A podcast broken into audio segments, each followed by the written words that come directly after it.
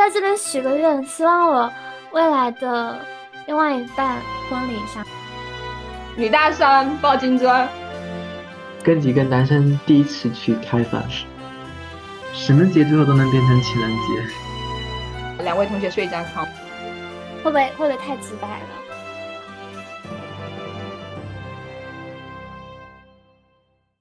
大家好，欢迎大家来收听我们的正式的第一期的播客。图点啥呢？我是晴子，我是康康，我是王老师。那我们录制的今天应该是高考结束的第一天吧？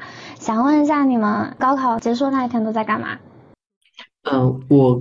我先说啊，我高考结束那天，呃，其实比较巧，其实因为应该来说，我们正常我们是考两天之前，那我们是在八号的下午时候考完英语的时候，然后那天其实是呃约的这个班。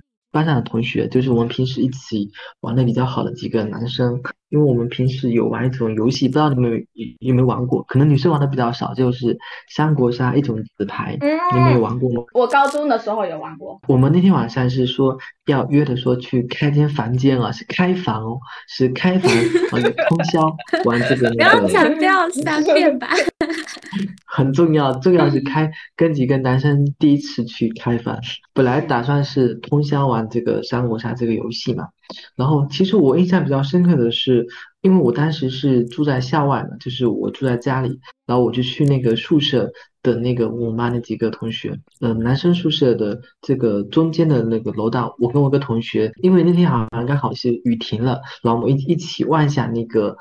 就是体育馆的时候，我就问他说：“那个同学叫佳敏，佳敏，高考就这样子结束了吗？”他就淡淡的跟我回的话说：“嗯，是的。”然后我我们两个中间就沉默了好久，就突然间就觉得高考就瞬间就结束了。就好像今天我的学生们他们也结束嘛，其其实我没有那种感觉，可能是因为离自己太远了，或者说是因为我们的痛苦，我们的工作仍要继续，并不意味着说别人的高考结束了，我们的生活就。在某个阶段就停下来了，但是回想自己的高考的时候，就觉得好像确实不太一样，是一个过程的结束吧，青春的一种结束。这个可能是我对高考的一个结束的一个印象。那你们可以分享一下你们的印象。之后我们班上有一个同学在我们高考前就说好了，就是我们高考结束的那个晚上，他包了一个很大间的 KTV，全班去 KTV 玩嘛。那时候考完以后是没啥子感觉，考完了。那天下午出太阳，就是前面还下雨嘛。那天下午后来就出太阳，然后就在校门口等，等了结束以后，我就回到我的住的地方。那时候我在学校外面租房子住，就跟我同桌发短信约，反正关出出发晚饭之类的一些事情。我反而会记得更多的事情是最后那个晚上跟我同桌相处的一些细节，因为我很想留住。那个时刻，但是就是留不住，但又没有办法。那个晚上就很早就跟我同桌就回去了。就我们的早是相对于班上还有更晚同学回去的那个早，他们有的玩到凌晨玩通宵的。我们大概十二点之前，十一点的时候我们就就回去了。有两个同学去我那边借宿，然后我我房间是有两张床的，呃，两位同学睡一张床，我跟我同桌睡一张床。后面我们我跟我同桌就是大概十一点多的时候就去去散步，想去看那种午夜电影零零点的那种电影嘛。然后走走去了以后，电影院打烊了，打烊了以后我们去就在那个步行街走，然后人是越来越少，两个女生走在那边就是路也是开始灯也开始没掉，黑黑的，这个哎挺可怕的，我们回去吧。然后就回去了以后就就到了回到宿舍以后想睡觉嘛，又不是很想睡觉。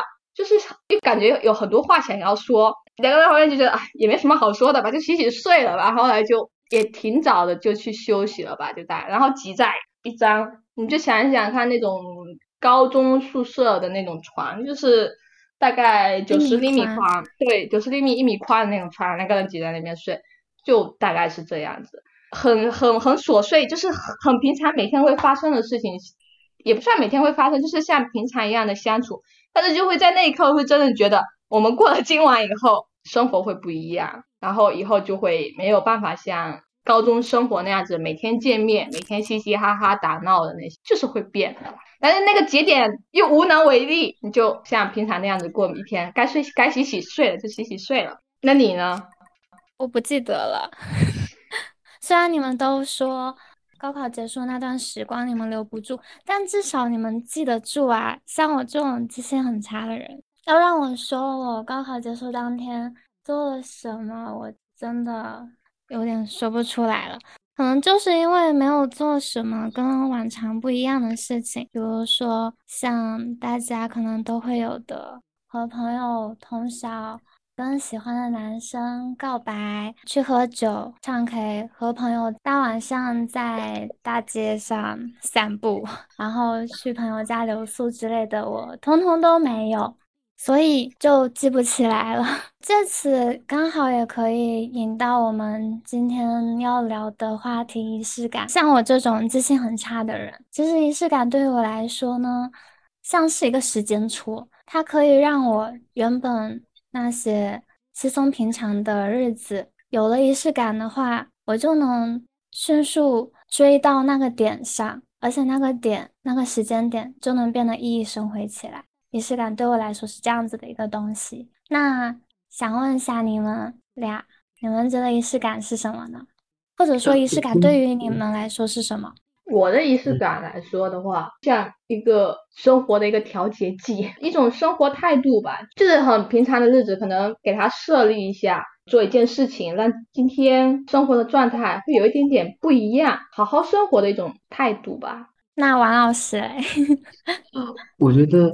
仪就仪式感可能是一个时间的一个节点吧，就比如说，可能对我来说，就是在漫长的，就是这个节点会让我想到之前的事情。我以前一直就觉得我不是一个怀旧的人，但是今天聊到这个仪式感之后，就发现我好像是对一些比较特定的曾经发生过的历史的一个节点，就比如说高考这个事情的一个，嗯，可能每次都会在聊嘛。考第一天考那个语文的时候，就按照既定流程，肯定等语文考完之后，大家就开始讨论这个。作文嘛，就可能像像这种就是有一一种节点的发生过的事情，那可能对我来说，对于这个事情会有特别的有仪式感。我喜欢这种完整性的一个东西，就比如说这个月结束了啊，新的一个开始，就就是结束跟开始，对我来说可能是一个仪式的一个东西吧。它可能就是对我个人来说是这个点很重要，但可能对于其他人来说，稀疏平常的某一个时间的一个流逝嘛，可能这个是我对于一个仪式感的一个理解吧。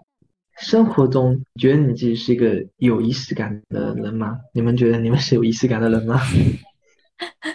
我其实以前没有意识到自己是不是一个有仪式感的人，但是通过别人对我的评价，我发现自己好像还蛮有仪式感的。我自己。举不出来什么例子，但我可以引用一下我朋友的话。我有两个好朋友嘛，他们曾经是情侣，分手之后呢，其中的一个朋友有一天闲聊跟我说，嗯，叉叉叉跟他说，他喜欢跟我做朋友，做这么多年的朋友，原因之一就是我身上有他不带有的一个东西，那就是仪式感。潜意识下的那种仪式感，成为了我与他拥有友谊的原因之一，还蛮奇妙。不过关于我有仪式感这个评。家倒也不全都是好的。我曾经的两段亲密关系吧，好像都有向我或者向别人有抱怨或者。表示出来压力，担心自己在节日、在纪念日的表现不能让我满意。可我觉得大可不必吧，因我觉得我应该没有这么恐怖。不过我们从来都没有把仪式感这个问题拎出来说。后面回到朋友关系，他们才说我的仪式感给他们带来了压力。我我还觉得自己蛮冤的，没有办法辩驳，也没有机会 修正。嗯，总之我好像在他人眼里面，好像还是蛮有仪式感的一个人。那你觉得我有仪式感吗？你感觉？我先说，我觉得你没有，好像没有吧。我就完全就是一个视情况而定。我比如说刚刚过去的我，我可能今年会很认真的过，但是明年我就不想过。去年我也没过。仪式感。嗯，康康的仪式感它是比较个人的，而我的仪式感是跟朋友啊、跟恋人啊有互动的那种仪式感，所以康康的那仪式感可能别人发现不了。我可能跟他比较像，嘛，可能因为我们刚好都是水瓶座，所以就是就好像就是确实说我想要让这个东西变得有仪式，那我就会去精心的去准备。那我认为它不重要，或者说是现在觉得不重要，那我就不会把它弄得特别有仪式的那种感觉。就比如说谈恋爱这件事情嘛，五二零在你单身的时候，它可能只是个普通日子；当当你有这个伴侣的时候，那你这五二零那肯定就是一个变得比较特殊。就即便是那种比较暧昧的时候，那你也会觉得哇，这天好像特别的不一样，觉得心里有一个人，五二零就变得很不一样。那如果这个时候你根本就无暇去进行亲密关系的这种互动，五二零这种可能就毫无价值的某一天吧。所以我觉得仪式感是自己赋予的某种东西，可能会重要一点嘛。我觉得应该取决于我们自己的一个感受，对，完当下的一个状态。我不过圣诞节，也从来不过万圣节。第一次过万圣节是前年跟你一起过的，在那之前我是没有万圣节的概念的。去年没跟你在一起嘛，然后就也没过万圣节了呀。今年的话，我也没有过啦，大概率也不会有过。今年的万圣节我们可以录一期播客一起过，也可以啊，就是讲鬼故事。刚才说我的仪式感是很个人的一个东西，就是有一个问题，就是仪式感它是不是被培养出来的？对，因为仪式像我不过万圣节的话，后面因为你呃过了万圣节，然后我就在想说，仪式感这东西是不是因为身边人的影响培养起来的，还是说真的就是有人就是与生俱来的？我感觉是这样的，我的学生嘛，就是我的小朋友们，就我觉得现在的这种小朋友们好像特别的注重，就是过生日或者是各种就是节日吧。就我觉得这个仪式感可能还真的是培养出来的，可能会。多一点吧。那为什么我会对一些节日甚至是排斥的那种？是因为我在我成长那个家庭环境里面，就对这个东西就不是特别的重视。那也有可能是因为我们是传统的这个福建的这种家庭里面，可能是对一些传统节日更加的重视，但对于一些。比较西式的这种节日的一个没有特别的在意，等我们就是脱离了这个自己的这个家庭之后，融入到同学这个群体或者是社会这个群体之后，就就你发现这些传统的节日，其实在我们现在所处的就是长久待的团体里面，其实就是不是那么的重要。但是反而像那些比较呃圣诞节、万圣节，甚至是五二零，甚甚至是情人节这种，好像是大家过得比较多嘛。但是因为你从小对这个东西都不是特别的在意的情况下，刚好你在这个阶段，就是今年可能。说好像圣诞节刚好工作的这个环境下，你的同事们想要搞一点东西嘛，那你可能就会加入到其中。如果说你刚好没有的话，那我觉得我也是不会去刻意的弄这个东西。所以我觉得仪式感还是培养成的，不是说它是一种与生俱来的东西吧。从小在家庭环境的这种耳濡目染的这个养成的一个对于这种东西的一个在意吧。有的人也会觉得是说这个仪式感就特别的矫情吧，就 就是说一到某个点就是。要干嘛干嘛干嘛，但我觉得这个其实也不是，这可能反映的是他对于这个生活的一个重视的一个程度吧，可能就是把生活过得更加的精致吧。那我其实是过得比较粗糙的人，所以很多东西就是需要旁边的人带一下，可能会好一点。嗯，觉得呢？康康其实把这个问题抛出来的时候，我想了很久，我不知道我自己是不是培养的，因为我一直以为自己可能是与生俱来，但是想了想。可能是被身边的文学作品，或者被身边的人际关系那种潜移默化的影响，让我带了一点仪式感。这种潜移默化又让我觉得我可能是与生俱来的。还有那种，比如说举一反三吧，像送礼物、过节，我有的时候其实不知道应该。怎么送怎么过，然后我就会去看那些微博、小红书、ins 上面可能比较套路化的，嗯，那些博文，然后就举一反三，嗯，应用到我身边的人身上。提到仪式感，我会想到的第一个画面就是，我姑姑她会在每一年拿到新的日历本的时候，会把家里人所有人的生日先圈出来。在我印象中，就是我们家一直都很重视过生日。每一个家庭成员生日的时候，我姑姑就可以会很很早的提醒。然后小孩子的话，肯定很在意自己的生日。然后我家里的老人家、爷爷奶奶会被很重视的去庆生。各个家庭成员的生日的那一天，一般来说都会收到家里人、其他人的祝福。在白露那天早上要吃酒酿，你们会吃吗？没有听过。对，就是我们家白露那天是要吃，对，没要吃酒酿的。然后我后面发现身边没有其他人在那天会吃酒酿，在白露的前几天。我爷爷就会去自己做那个酒酿，然后我就会参与。我就从小看着那个酒酿是怎么做的，然后每一天就等到白露那天早上去吃一碗热热的酒酿以后，然后去上课。这就是我印象中就是家人会有注重这种每一种日子的仪式，然后我就觉得一一个个节日的仪式感是我家里人培养我出来的，所以我当时是有这种感觉。但是我因为就是晴子有说他是天生的时候，我就想。仪式感是天生的还是培养的？其实就是我们交流中家庭交流中想到的一个疑问，这是我当时的一个疑问。我想说，我还蛮羡慕你的家庭，好想加入进去，可惜我是个女孩子。啊，我有弟弟，你不要不你考虑一下我弟弟 什么？这样合适吗？合适吗？什么鬼？这个要不要他？呃。他比你小三岁，嗯，女大三抱金砖，可以考虑一下。就是不要不要，我这边猜一个，就是刚那个晴子说他会去那个各种，就比如说应用平台去搜一些找礼物这种攻略，对吧？这个其实跟仪式感有个很重要点是说，也有就是其实我。不，我很不喜欢，就是收到别人给我送礼物，就最主要一点是说，就就这一点，因为我比较懒。如果我收到别人的礼物之后，就意味着说我要送回去，那我就是为了避免这种，对对，返礼就是礼尚往来，那么就是避免这种就是要给别人回礼，那我就是不接受。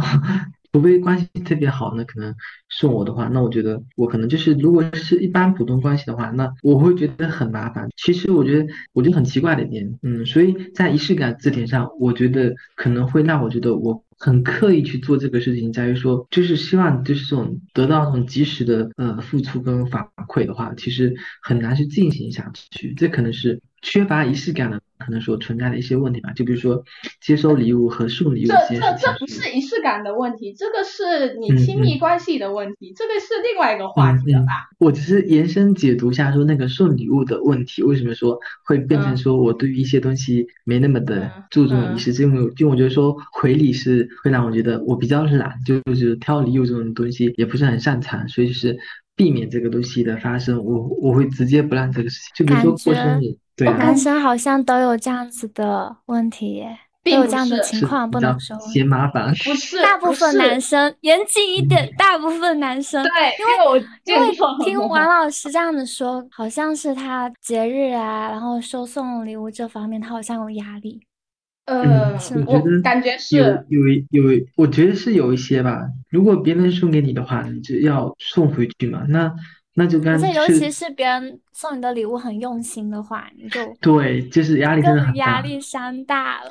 我觉得你们这个往下面延伸出去聊的话，其实是一块亲密关系的问题了，就，嗯，因为因为这里头就涉及到社交，这不是单纯仪式感的问题了。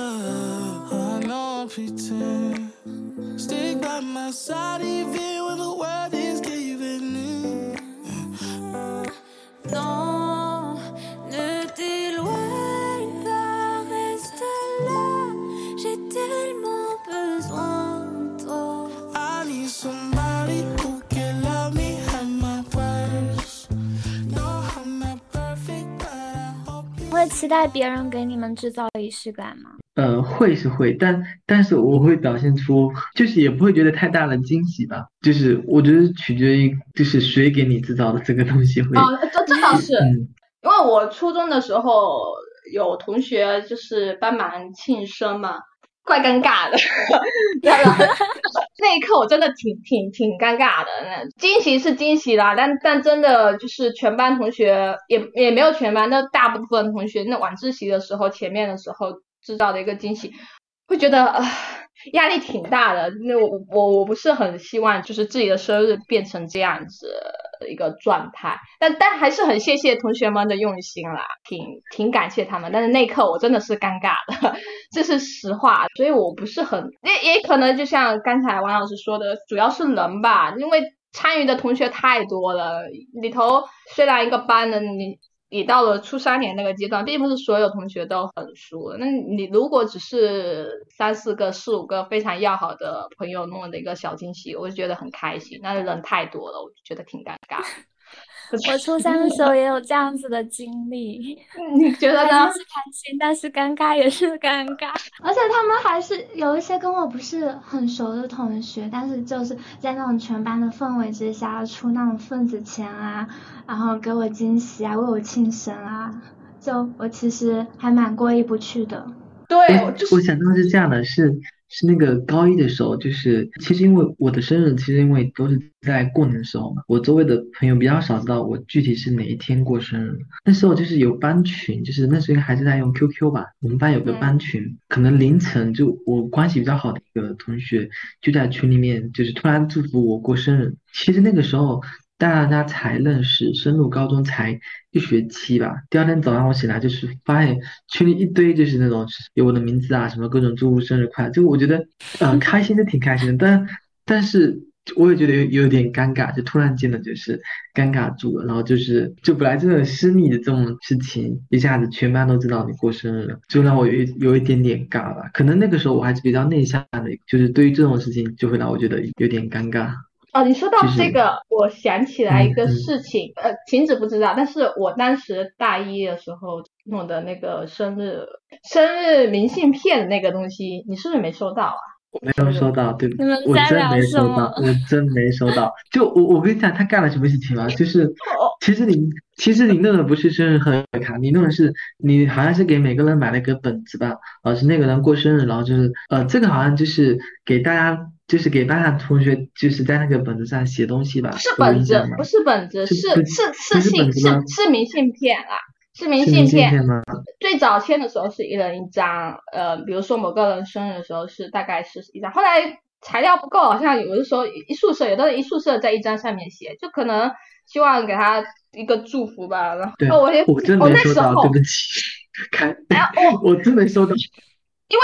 那那时候，如果寒暑假的同学应该是没有，特别是寒假的同学应该是就没有收到。就是一般是在那个同学生日的前一两天，我会会把那个明信片发出去让大家写的？大家有的会写，而且我那时候想着说写了一下，让大家互相促进一下，大家同学关系能够融洽点。后来想想，我是不是做错了？嗯，我我印象当时你有拿那个东西到我们宿舍来，然后让我们宿舍就是给那个人写嘛，但我忘记是写明信片还是在那个一个本子上写。是是是明信片。所以所以从这件事情来看，其实你还是蛮有仪式感的，至少在过生日这件事情。但是我突然想起来，就是我们毕业，嗯，其中一个仪式感可能是写同学录吧，跟这还蛮像的。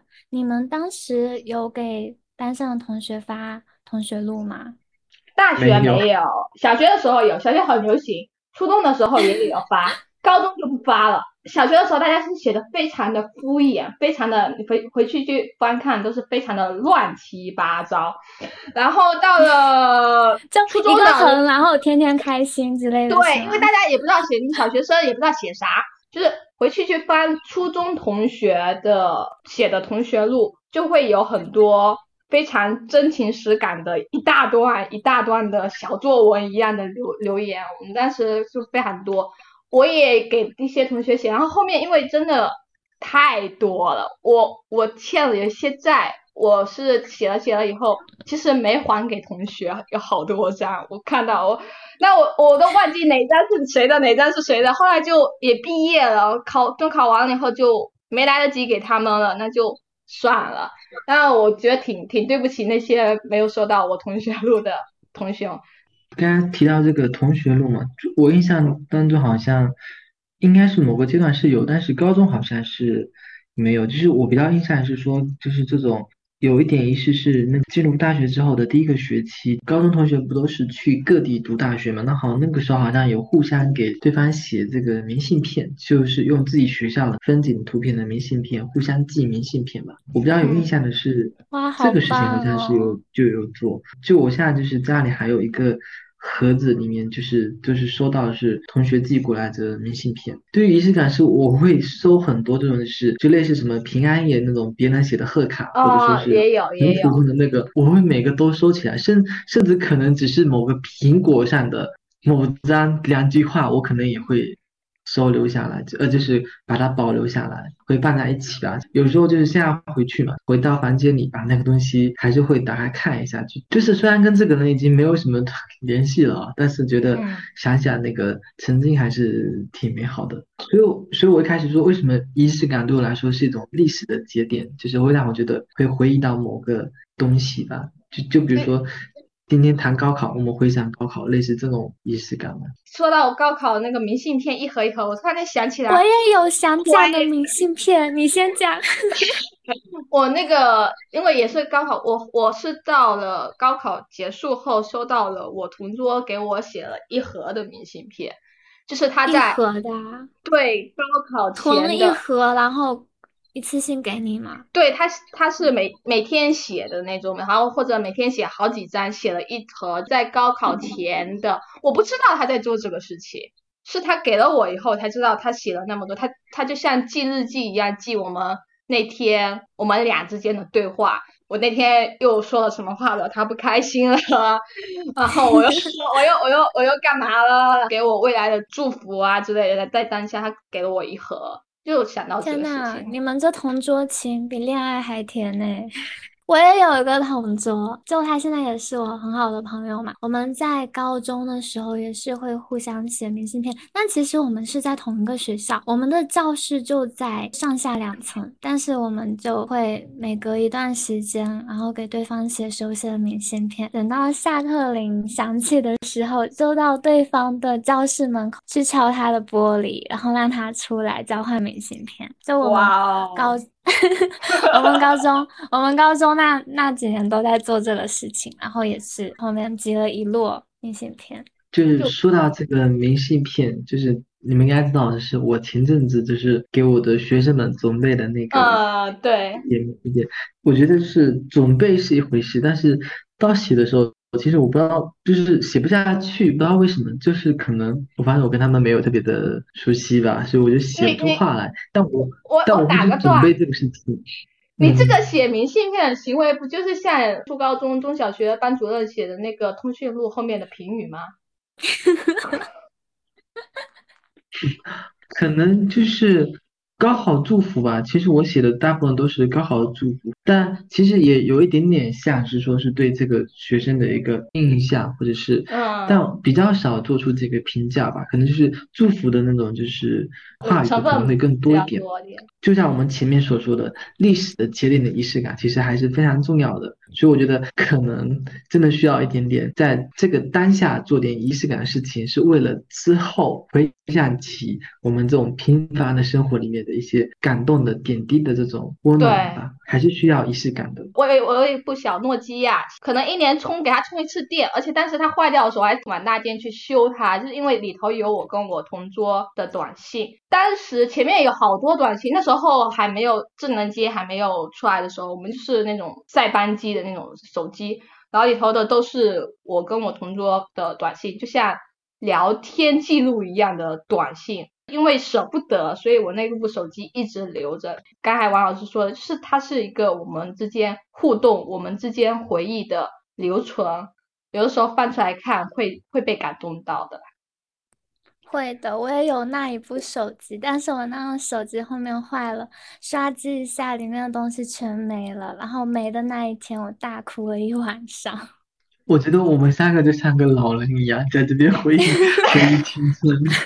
就是这个，其实手机好像每个人都有一部手机吧，我也有部手机，但是好像有些短信是它是不是那个存在那个卡里面，对不对？就是嗯那个手机我没有插卡就看不了任何东西，但是我忘记那个就也一样哈，就是高中时候用的是诺基亚这个手机。嗯，这里讲一个比较恶心的东西，就是但是那个我的初恋嘛，其实。为什么突然比较恶心？初恋是恶心的吗初恋是恶心初恋怎么变成恶心的呢？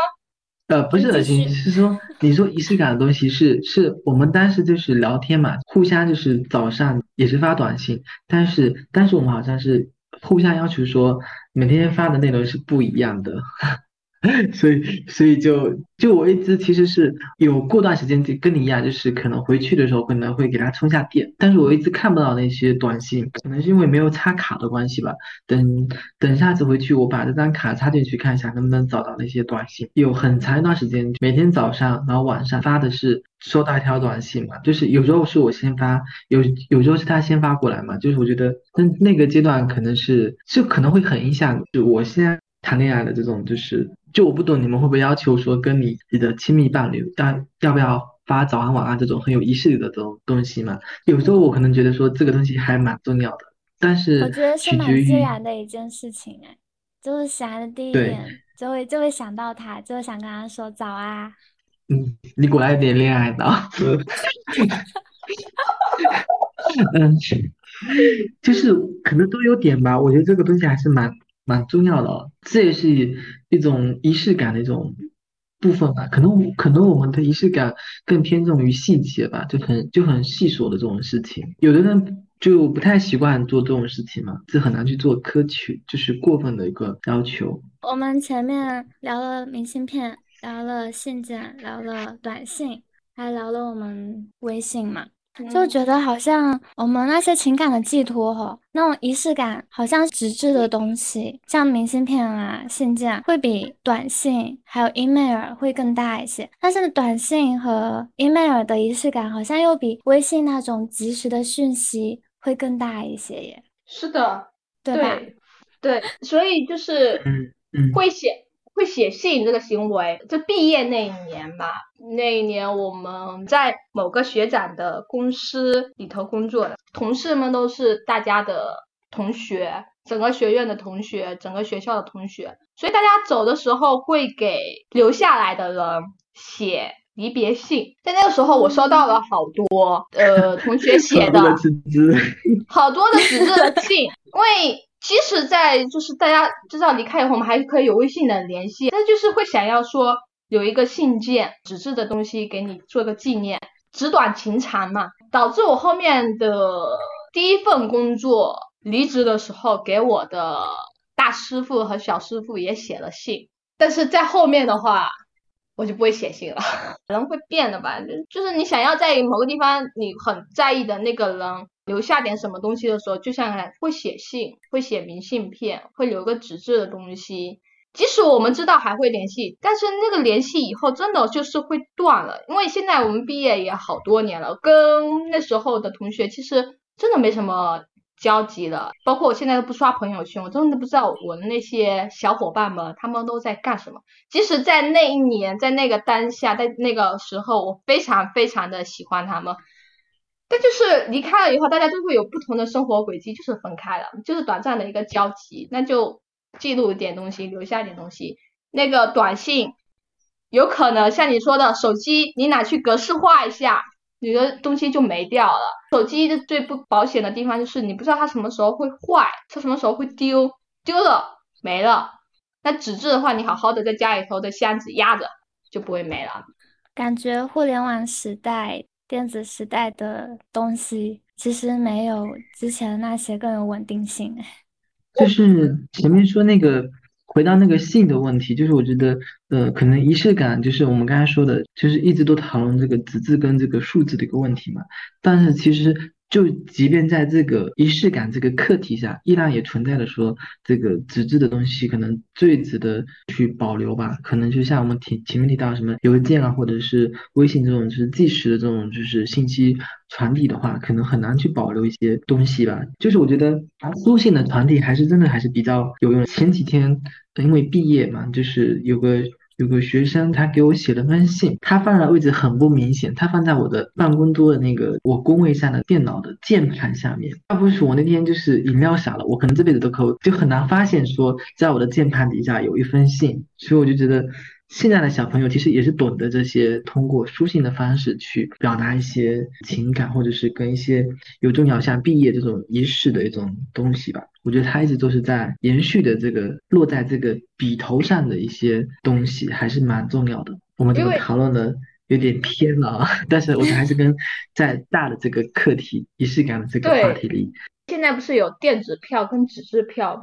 对，当时就是火车站那边取消掉纸质票根的时候，我还蛮遗憾的，因为我自己是有一个那个票根纪念册嘛。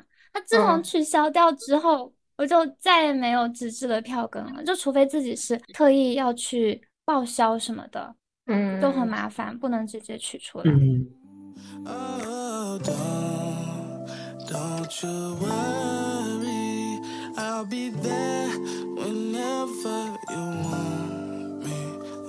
somebody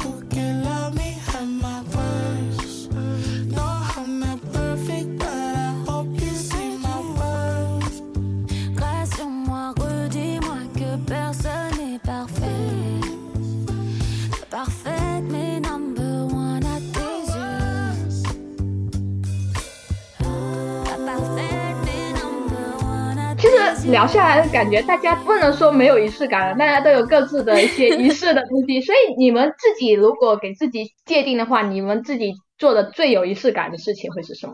嗯，我觉得最有仪式感的话，应该是我大学的毕业典礼，因为我高中毕业，其实就像前面说的，还是蛮遗憾的，我没有什么记忆。高中的最后一堂课，我都其实没有什么很深刻的回忆，因为我们高中我们学校为了避免我们最后一堂课要撕书啊什么的，你们当时有撕书吗？没有，没有，没有啊！哎，我还以为大部分都会有哎，为什么要撕书？为什么要喊？我也不能接受撕书，我也不能接受喊楼。我能喊楼，我能理解，因为我们那边是有喊楼的，高二年给高三年喊楼，但是我不能接受撕书啊，又。没有必要啊。嗯，但是就是我们学校就是前几届都有私塾的传统，然后到了我们那一届的时候嘞，就校方为了避免我们私塾嘛，就没有告诉我们我们上的那最后一堂课是最后一堂课，我们就被打的措手不及的。那堂课结束之后，直接老师说啊，嗯，今天是你们最后一堂课，现在下课，你们可以走了。我们就这样被赶走了。啊，我们对我们是被赶走的，我可以说是被赶走的。一说下课结束了，就给我们一点时间，然后就要清校。我们没有时间跟同学好好道别，没有跟隔壁班的朋友拥抱，也没有机会跟校队的男孩子表白，反正什么都没有，我们就 我们就回家了。你很在意表白这个事情啊？没有，没有。反正是没有表白。反正我高，哎呀。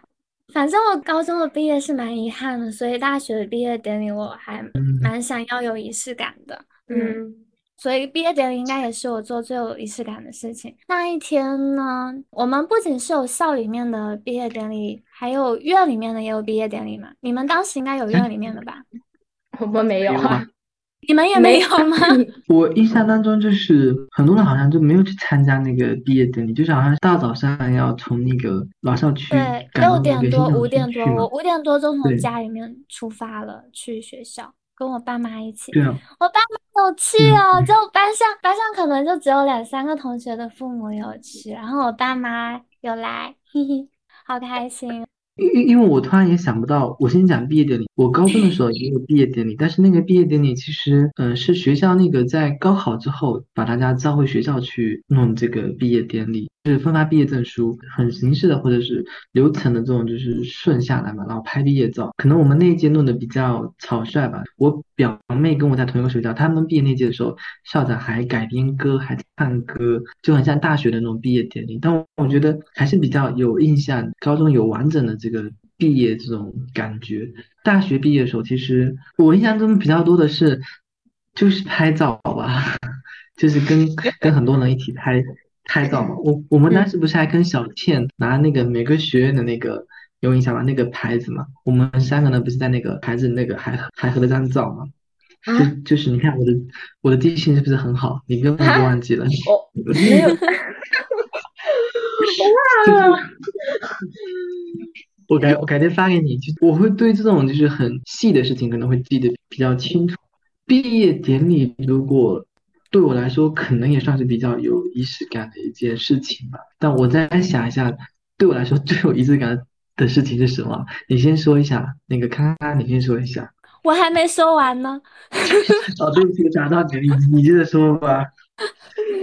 就其实前面说的，呃，凌晨五点钟出发去参加学校的毕业典礼，以及我父母两人都来参加嗯我的毕业典礼，不是我毕业典礼里面最有仪式感的一件事情。其实毕业典礼它本身就是一种仪式嘛，所以本来也就显得很有仪式感。嗯但除此之外呢，最令这件事情有仪式感的是，我们学校除了校里面的毕业典礼，还有院里面的毕业典礼。我在我们学校还蛮多老朋友的，分布在其他的学院。我就打听到了我朋友们他们学院毕业典礼的时间，提前了半天去花店里面买花。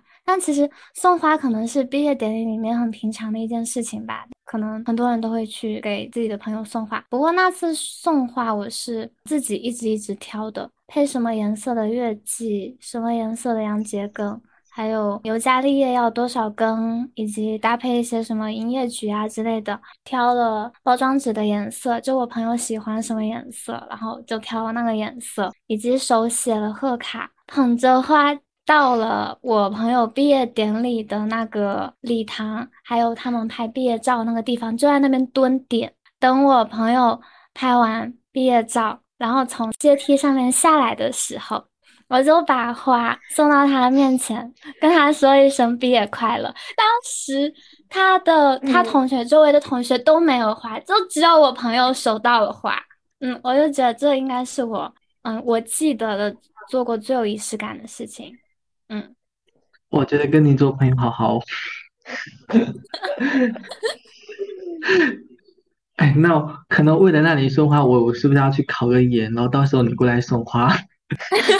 好 好，就是说到这个，呃，送花其实好像，哦，我当时干了件很很糗的事情。毕业典礼当天，我的学妹们，就是我当时社团的人下一届的那个学妹们，他们有给我准备了花嘛，但是我后面把那个花转送给了另外一个人，就很尴尬。哦，好过分哦好过分啊！你怎么回事怎？么会这样？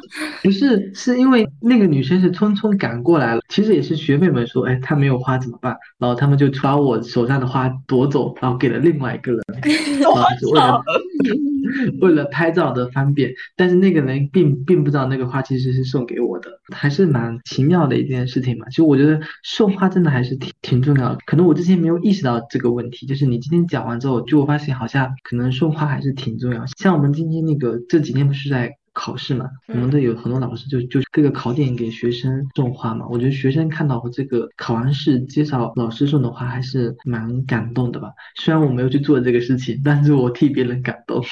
对，说说说到送花，因为我我没有给人家送花的习惯。今年三八妇女节那天，我爸妈就过来一起过节，刚好我的发小在一个城市，然后我妈说叫上你发小一起来吃饭嘛，我就把我发小叫过来，发小就送了一束花给我妈，然后我妈就很开心，因为我没有送花这个习惯，但是我发小是会自己给自己买花，然后他会会给长辈，女性的长辈，他妈妈经常就是一些节日的时候，他会他不在家，但是他肯定会叫那个外卖，把花送过去，花店把花送过去庆祝。其实我觉得这个非常好，我我我我要向我发小学习，然后也向晴子学习，可能是一些，我真的后来发现，真的女性的长辈们说，他们真的是收到花会很开心。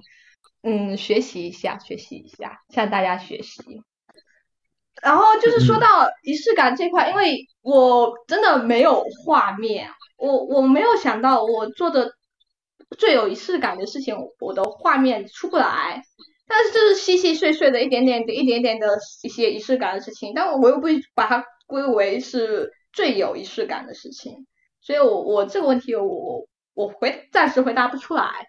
只能问问王老师。嗯，我突然想到一件事情，就是我参加工作的第一年，因为我也不是一个很擅长挑礼物的人，当时第一年呃肯定也没有挣什么钱，当然主要是因为没有挣到什么钱。准备回去过年的时候，当时有想说给爸爸妈妈准备一份礼物，我当时想了很久，问了各种人，当然也上了什么知乎啊或者是微博等等去找这些答案嘛。然后我当时其实给我爸妈准备的都是很小的礼物，因为我妈是一个不怎么会化妆的人，所以就是。可能甚至就是就是基本的保养就是做一做，但她没有特别大的那种妆吧，所以我其实这个我也不是很懂。然后我当时其实是给我妈买了一支口红，然后有印象是，我认为我可能做的比较有仪仪式感的事情，就是我在参加工作的第一年回去的时候，给我妈准备了一支口红，好像还给我爸买了剃须刀。结果我爸没有用那个剃须刀，因为他自己先刚买了一个，结果那个剃须刀就是我现在 我我自己在用，就很尴尬。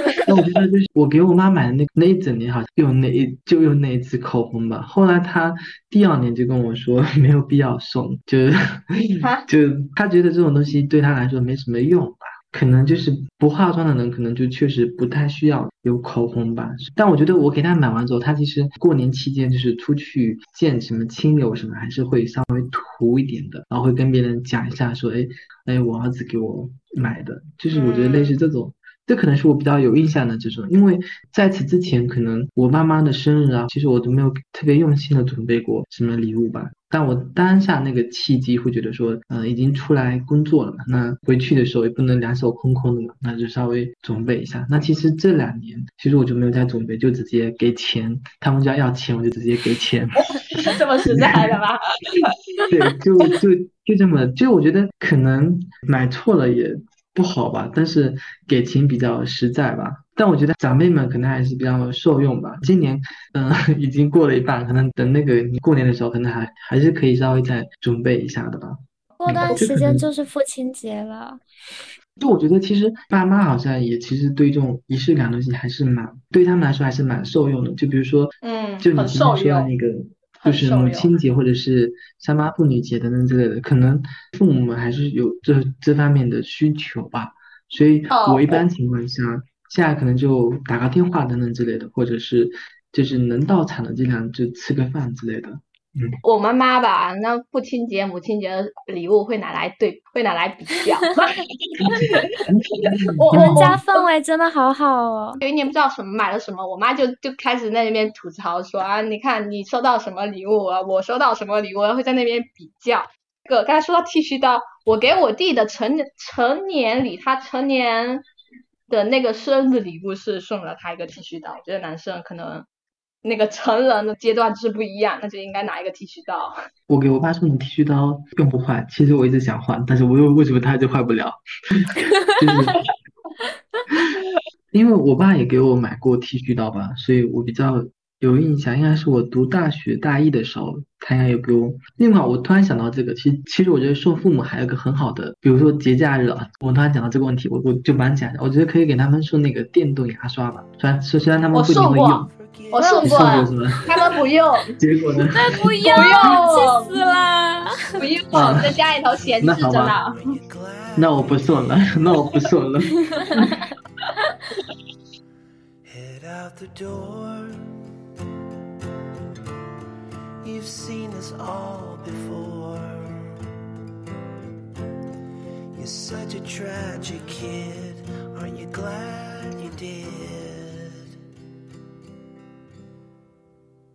That's what you get for getting out of bed, warming up your heart and clearing out your head.